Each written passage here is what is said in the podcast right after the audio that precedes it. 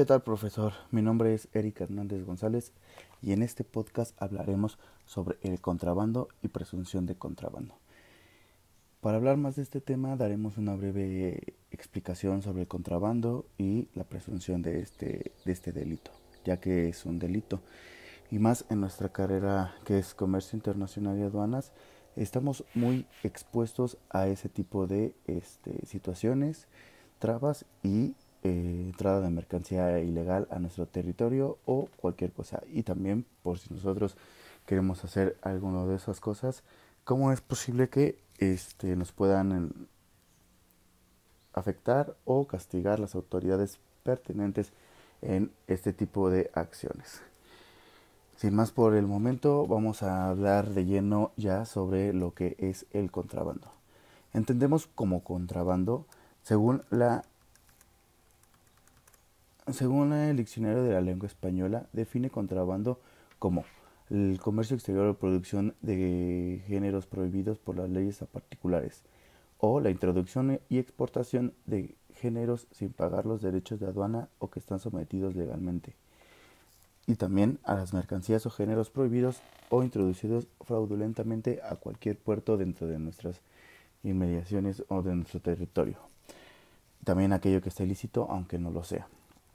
Ahora bien, ¿qué es el contrabando? El contrabando es una acción que pretende evitar el control de la autoridad durante las operaciones de importación y exportación y que provoca como resultado un perjuicio económico para la hacienda pública o pone en riesgo al país para evadir, entre otros, los controles sanitarios. El contrabando se asocia con aquellos productos o artículos que no pagan impuestos. Es por lo tanto una forma de evadir el pago de impuestos.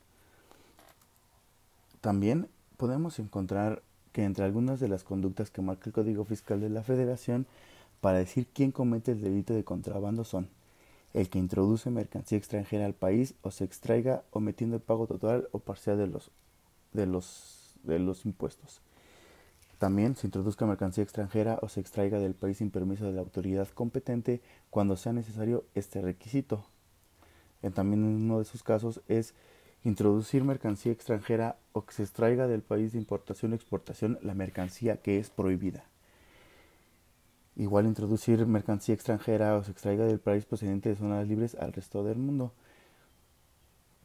También las personas que extraigan las mercancías de los recintos fiscales o fiscalizados sin que se haya sido entregados legalmente por las autoridades o las personas autorizadas para ello. Ahora, hablando sobre, sobre esto y la presunción del delito, cuando una persona o algunas personas están intentando ingresar este, mercancía de procedencia ilícita, se puede presuncir que las personas o que están haciendo un acto delictivo. Para esto, la autoridad competente puede hacer su, su trabajo mandándote a, a citar en varias ocasiones. Entre los principales casos en los que se presume el contrabando se encuentran principalmente los siguientes casos. Se descubren mercancías extranjeras sin la documentación aduanera que acredite que las mercancías se sometieron a los trámites previstos en la ley aduanera para su introducción al territorio nacional. Se descubren mercancías extranjeras sin la documentación aduanera que acredite que las mercancías se sometieron a los trámites previstos en la ley aduanera para su internación de la franja o región fronteriza del país. También se, eh, hablamos hablando de vehículos, que los vehículos extranjeros fuera de la zona de 20 kilómetros en cualquier dirección, contratados en la línea recta a partir de los límites extremos de la zona urbana en las poblaciones fronterizas sin la documentación prevista por la ley aduanera, que no justifiquen los faltantes o sobrantes de mercancías que resulten al efectuarse la descarga de los medios de transporte respecto a las consignaciones o los manifiestos o las guías que, de carga que, traigan cada, este, cada camión, camión, contenedor y todo eso. Se descarguen también sobrepáticamente mercancías extranjeras en los medios de transporte, aun cuando sea de rancho. También cuando se encuentran mercancías extranjeras en el tráfico de altura a bordo de las embarcaciones en aguas territoriales sin estar documentadas. Y también introducir al territorio nacional por un lugar no autorizado por la entrada del territorio nacional o la salida del mismo. Asimismo, las mercancías de comercio exterior destinadas al régimen aduanero de depósito fiscal no arriben al almacén general de depósito que hubiera expedido la carta de ocupo de almacén dicha mercancía para los locales autorizados. Como podemos ver o como estamos viendo, todo esto del, del contrabando es un gran delito, es un gran delito. Pueden ser contrabando de mercancías y luego sabemos también que pueden ser contrabando de personas, ¿no?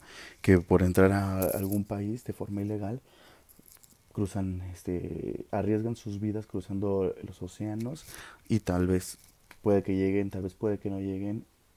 Es un, es un, es un, este, es un gran volado, ¿no?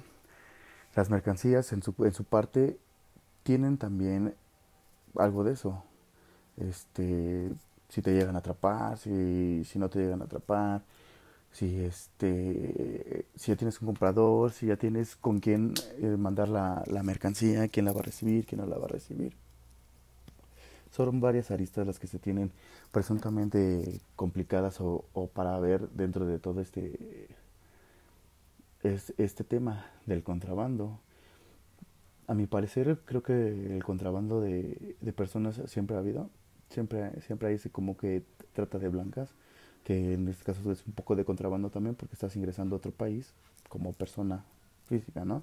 Y en las mercancías siempre se ha sabido, ¿no? Que entra la, la famosísima fayuca en, en, México. En México siempre ha habido fayuca, ha habido clonaciones, más que nada por, por personas que pues, quieren hacer, que no quieren pagar esos, esos impuestos o es, pues están clonando la mercancía de diferentes marcas para poderlas colocarlas en el mercado, ya sea este nacional o simplemente para enviarlas hacia nuestro, nuestro país vecino, que es Estados Unidos.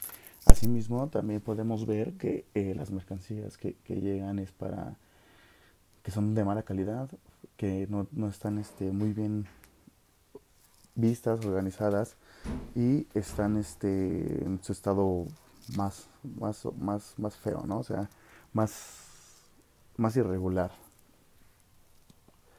Bueno, por mi parte este esto sería todo. Podemos concluir que, que el contrabando de, mercancías y la presunción de delito del contrabando puede, puede verse de, de varias formas, puede verse de varias situaciones eh, lo más común, como ya he comentado, es el, el, el, internar la mercancía dentro del territorio nacional por medio de barcos para llegar a, al, ya sea que sea el destinado, el destinatario final aquí o vaya a otro lado, ¿no? Igual por las franjas fronterizas que son este, las de los, los, los, países que están este, del lado sur de nuestro, de nuestro territorio, también por ahí pueden meter mercancías siento que más que nada las mercancías llegan así por los puertos de Veracruz, eh, Acapulco, eh, que son en donde hay un poco más la, la delincuencia organizada y hacen ese tipo de cosas, ¿no? Igual y pueden comprar este armas, armas de, de otros países y meterlas por ahí, porque aquí prácticamente no, no las no las hay, ¿no? No tienen fácil, el fácil acceso a ellas, ¿no? No, no tanto como para comprárselas a los policías.